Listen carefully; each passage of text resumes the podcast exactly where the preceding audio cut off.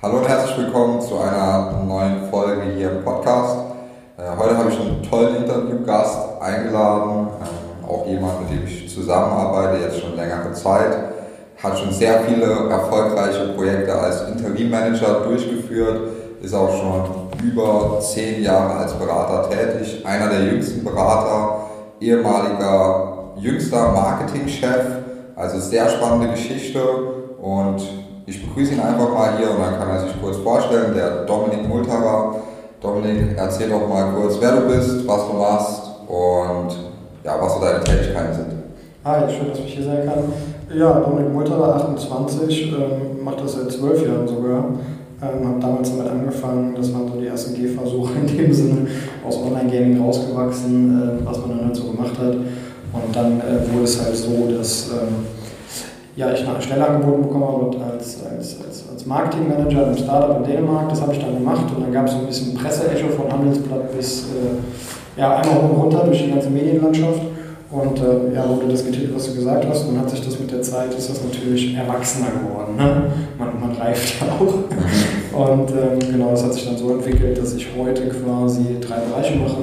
Bücher und Vorträge, das heißt auf Konferenzen sprechen, Unternehmen buchen mich dafür, aber auch Bücher schreiben. Es gibt dort Bücher in Deutschland, es gibt Bücher in China und immer zu marktorientierten Themen, also alles, was mit Marketing, Vertrieb und Unternehmensstrategie zu tun hat, Veränderungsprozess, Wachstum, Sanierung. Das sind so die Themen und das mache ich dann auch in der Beratung und oder im dass ein Unternehmen sagt, ey, ich habe da, hab da ein Thema, kannst du mir dabei auch operativ helfen und das für mich tun? Wie, wie heißt dein Buch? Also welches gibt es da? Es gibt, ja, es gibt ein Markenbuch, Marken müssen bewusst Regeln brechen. Okay. Es gibt eins zum Thema Führung und Change, das heißt Klartext. Mhm. Und dann gibt es eins, das heißt, man müsste mal und die bauen halt alle aufeinander auf. Also im Sinne von inhaltlich, dann ansprechen und verändern und dann aber, wie mache ich das? Das ist im Prinzip die Logik der drei Bücher. Okay, sehr interessant. Was war jetzt so für dich in den letzten Jahren so das ja, die größte Erkenntnis, weil du bist ja auch viel im B2B unterwegs, du hast jetzt schon viel gesehen, viel ähm, Gutes gesehen, aber wahrscheinlich auch schon viel Schlechtes, viele Fehler, die gemacht wurden. Was war so für dich jetzt eine der Haupterkenntnisse, wo du sagst, ja, das habe ich so oft schon gesehen, es wurde so oft schon falsch gemacht und das war ja, einer der größten Fehler vielleicht, die viele Unternehmen machen. Also was viele halt unterschätzen, oder grundsätzlich, wenn man im, wenn man im B2B-Bereich unterwegs ist, dann hat man sehr viel technologiegetriebene Unternehmen, nennen wir es mal so. Sei es ein Softwareunternehmen, sei es ein Werkzeugbauer, sei es ein, ähm, ein Investmentfonds, der auch irgendwas im äh, Technology-Bereich macht, ähm, sei es ein Medienhaus, das sich damit beschäftigt, wie, wie, wie passiert in Zukunft die Verwertung der Inhalte, weil das unser einziger Asset ist, den wir quasi haben, ähm, geht es ein Stück weit immer darum, dass äh, Geschäftsmodelle getrieben werden durch Technologie. Und ähm, was da halt oftmals vergessen wird, ist witzigerweise oder traurigerweise der Kunde. Also das heißt, ähm, was ist die Ansprache, was ist der Vertriebsprozess? Ähm, was passiert eigentlich, wenn eine Anfrage reinkommt? Kommen überhaupt Anfragen rein? Über welche Wege? Welche Unterlagen, in welchem Stadium stelle ich zur Verfügung und wie komme ich zum Abschluss und vor allem, was sind die Herausforderungen, die Schmerzpunkte des Kunden? Und das nicht nur oberflächlich, sondern wirklich als Gesamtbild. Und aber auch die Frage, wo wollen wir eigentlich hin? Also eigentlich kann man es immer auf, auf Marketing im eigentlichen Sinne begrenzen. Ansprache, Sichtbarkeit, Positionierung und dann Vertriebsprozess. Das ist das, wo B2B oftmals stiefmütterlich unterwegs ist. Okay. Und Vertriebsprozess, was da genau ist, sind das eher so die Prozesse selbst oder sind es ganz andere Sachen, Digitalisierungsprozesse, sind die dann noch altmodisch aufgestellt? Nehmen wir den klassischen Vertriebsprozess. Ne? Also der ist ja unabhängig davon, was du tust, kann man ihn in fünf Bereiche unterteilen. Ne? Erstmal kennt mich jemand, mag mich jemand, kann ich jemand überzeugen, kauft dann jemand mhm. und wie steuere ich den. Ne? Also du hast im Prinzip so fünf Phasen, die du durchläufst. Und dann musst du dir bei jeder Phase die Frage stellen, was mache ich davor, was mache ich danach und in welcher Phase mache ich was.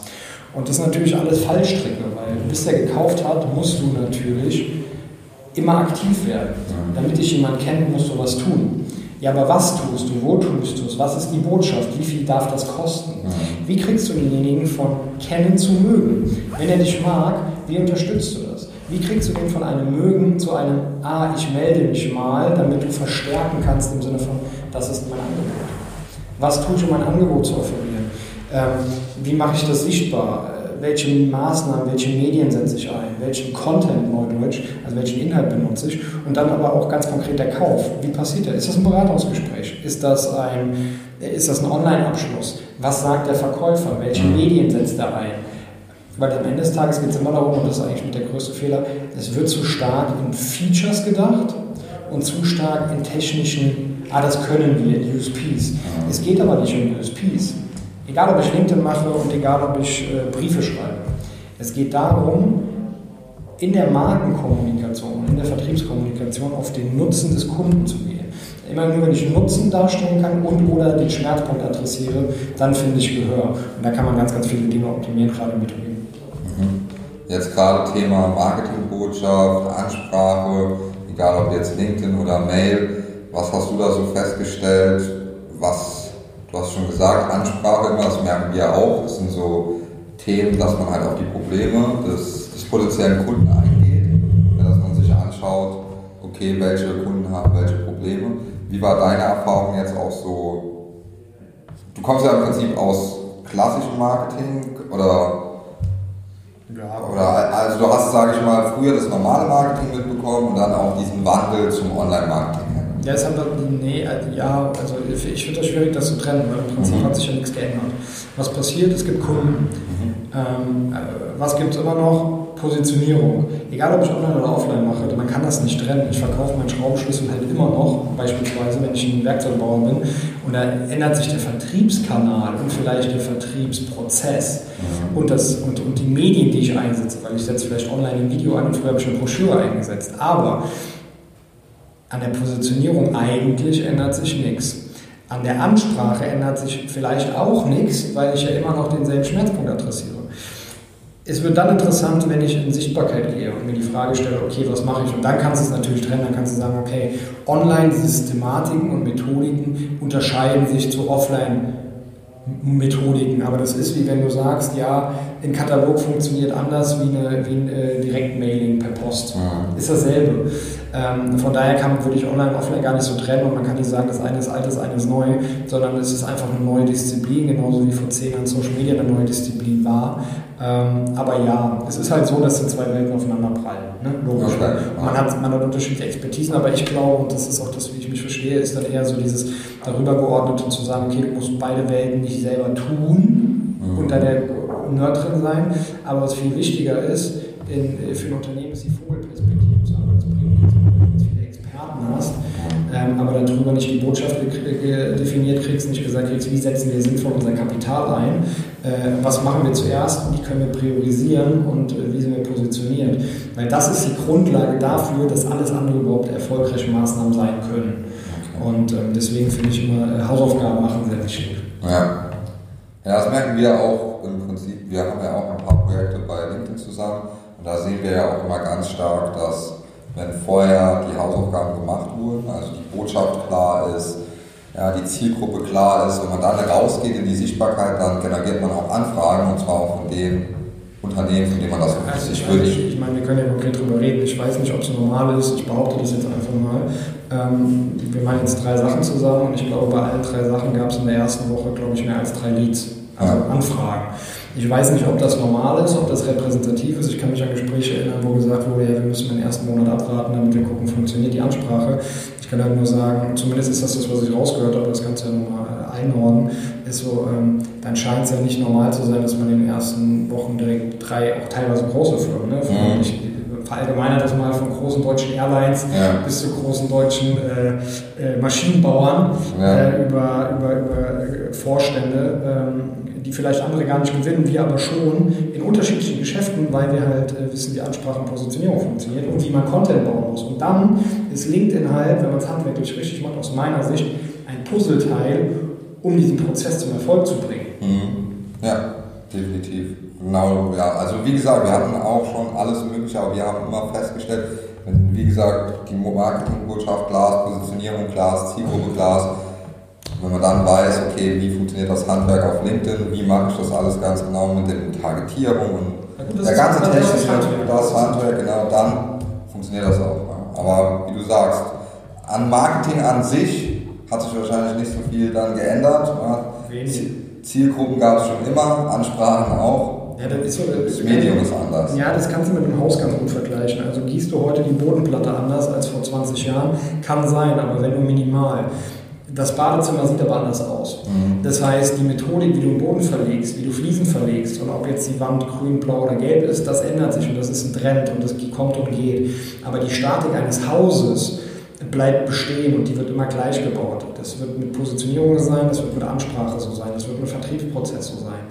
Die Ausbaustufe wird unterschiedlich sein, aber die Grundpfeiler, wenn man die einmal verstanden hat, dann weißt du immer, wie man Haus baut und weißt immer, wie man B2B-Unternehmen erfolgreich macht. Aber du kannst mir erzählen, wie ist, wie ist eure Erfahrung bei, bei, bei, bei, bei B2B-Unternehmen, wenn ich jetzt LinkedIn mache ähm, und gar keine Erfahrung habe?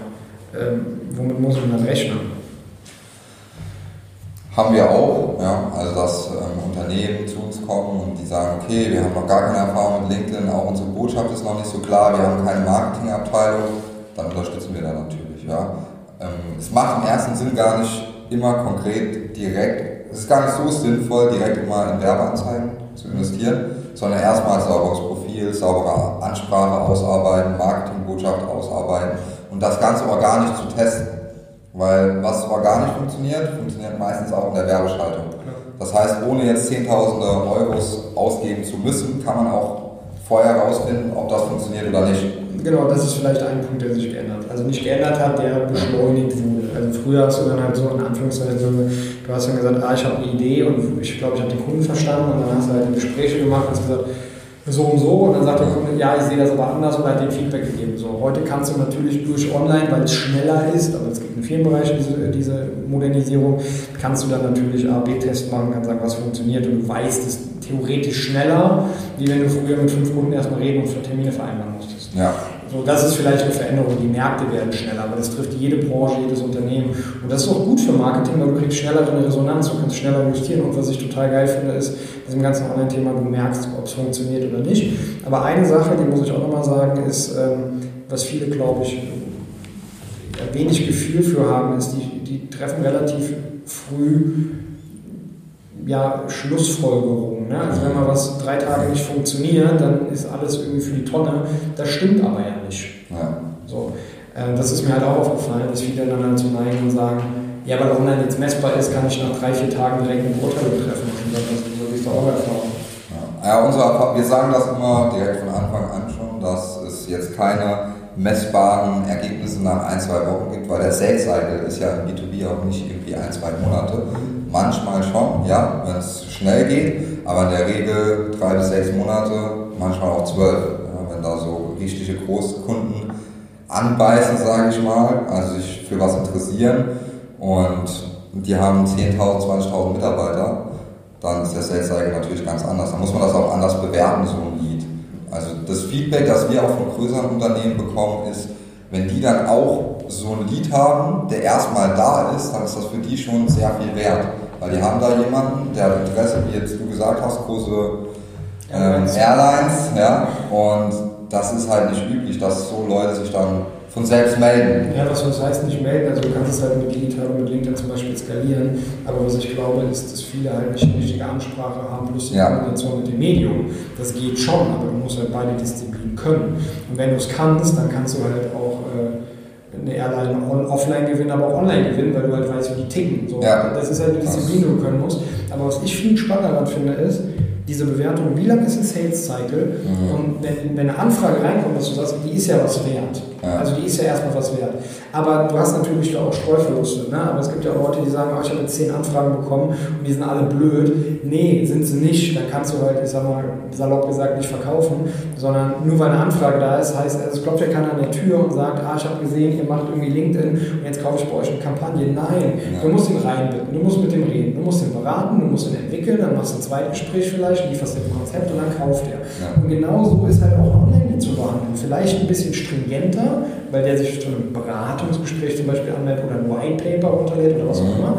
Aber du musst diese Anfrage zu einem Kauf entwickeln. Mhm. Und diese Sensibilität fehlt halt vielen Leuten. Und deswegen sagen die meiner Meinung nach ganz oft, ja, Online-Marketing geht nicht. Nee, es geht schon. So, du musst es halt nur einmal richtig denken. Ja.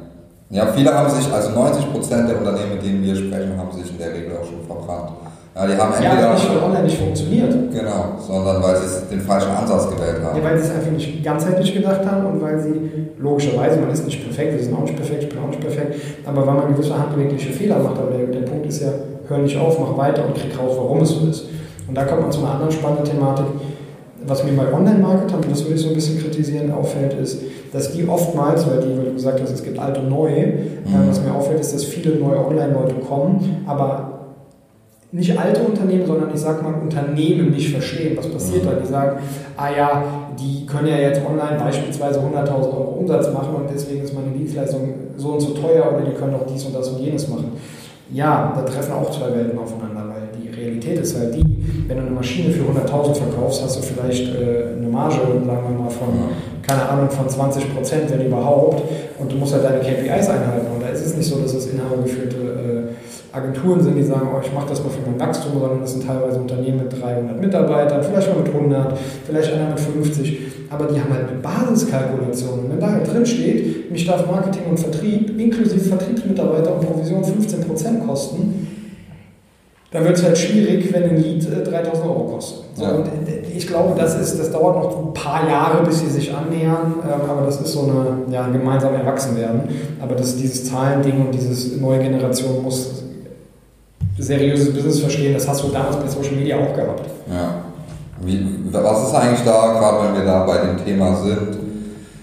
Junge, neue Unternehmen, ja, die kennen wir auch alle, die mit großen Umsatzzahlen um sich werfen und immer da fragen, hey, hier ein Abschluss 10.000 Euro, hier Umsatz 20.000 Euro im Monat wieder ähm, 150.000 Euro geclosed, ja, so heißt, das, jetzt. Mal, so heißt das jetzt. Und ja, was, was hältst du davon? Weil du bist ja auch sehr jung gestartet, aber damals war das noch, du hast das so ein bisschen mitbekommen und hast da, glaube ich, auch ein bisschen die Erfahrung, was halten B2B-Unternehmen, also richtige B2B-Unternehmen wirklich davon, die jetzt mal mindestens 20, 30 Mitarbeiter haben, ja, 500 Mitarbeiter, 1000 ja, was ist da, was sagt Also, was, was ich so ein Stück weit beobachte oder anders. Als ich 16 war, hatte ich eine Anfrage, und das kann man ja sagen, ähm, von BP Europa. Das heißt, ich war so der junge Typ, der irgendwie Social Media sich angeblich auskennt und der soll jetzt mal den Vorstand von BP beraten. Dann bin ich auch nicht durch die Gegend gelaufen und habe gesagt, oh, ich bin jetzt hier der große Vorstandsberater von DAX-Konzernen oder von, von irgendwelchen Aktiengesellschaften.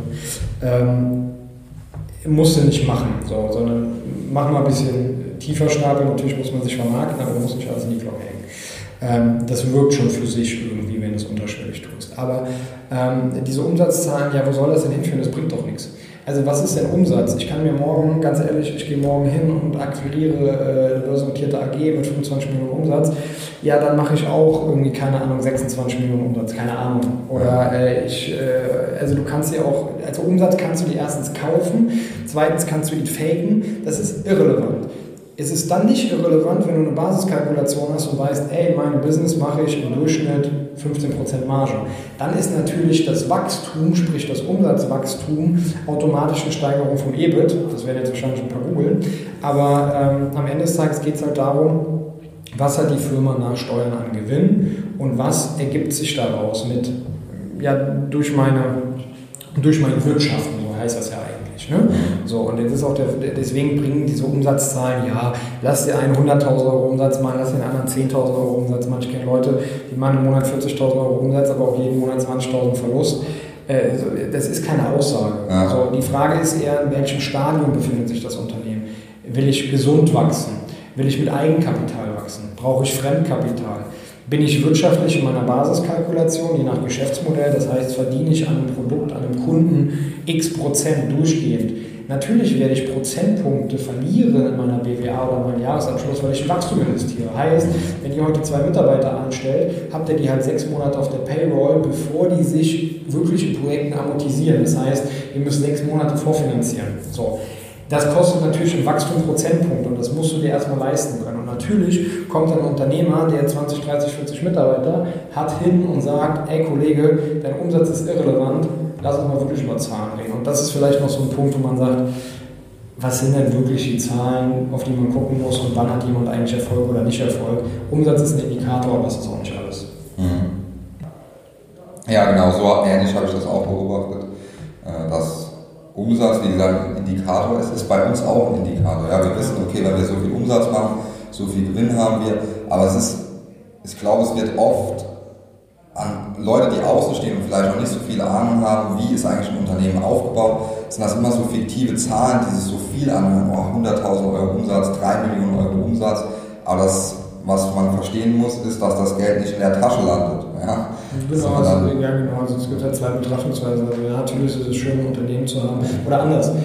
Was hat man lieber? Hast du lieber ein Unternehmen mit 10 Millionen Umsatz, was äh, unprofitabel ist, weil du, also keine Ahnung, oder was, was 10.000 Euro im Jahr abwirft? Oder hast du lieber ein Unternehmen mit einer Million Umsatz, was aber 400.000 Gewinn?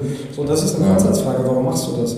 Natürlich macht man es nicht nur wegen dem Geld, sondern man macht es in erster Linie um Wert, äh, also um, um, Dinge zu verändern und zu sagen, ich mache das, weil es Bock macht. Das, der Rest kommt von alleine, ja. Aber ähm, die, dieses Umsatz-Rumgeprahle verstehe ich nicht. Und was viele halt auch verwechseln, ist halt auch so ein Punkt, so, weißt du, wenn du dann liest, ja, äh, wir haben jetzt zwei Millionen Umsatz gemacht und dann guckst du halt am Ende des Tages irgendwie in die BWAs rein, die öffentlich sind und dann steht da halt drin so, nee, eine Million. Ja, okay, musst du erstmal machen, so, ja. aber warum erzählst du zwei? Was die meinen, ist Auftragseingang. So, Auftragseingang ist was anderes wie fakturierende Umsatz und Cashflow. Das ist ein mhm. Unterschied. Und da habe ich manchmal das Gefühl, dass ja viele nochmal so ein bisschen Wirtschaftsschule Nachhilfe brauchen. Ja. Ja, vor allem. Und aber das, der Punkt ist, diese Leute diskutieren halt mit gestandenen Unternehmern, die in ihrem Bereich Experten sind und keinen Breitblick haben, das muss man auch fairerweise sagen, ähm, aber in ihrem Ding Experte sind und Unternehmen gebaut haben. Und natürlich sagt der Unternehmer so, was willst du von mir? Ja.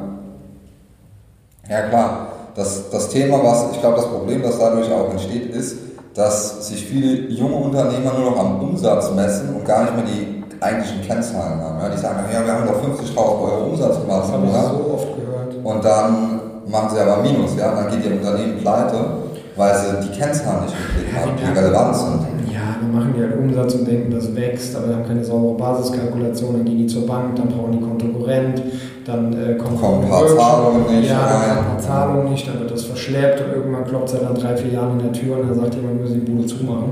Also ja, also muss jeder für sich selber wissen. Ähm, das ist auch ein anderes mit dir, als wenn ich unterwegs bin. Natürlich bist du immer in dieser Thematik drin. Wie viel hast du Liquidität? Äh, welche, welches Wachstum ist realistisch? Wie viele Zielkunden brauchen wir? Was ist mein Produkt? Was ist meine Ansprache? Und die wichtigste Frage ist vor allem, und die Dreierfrage ist eigentlich so, wo wollen wir hin?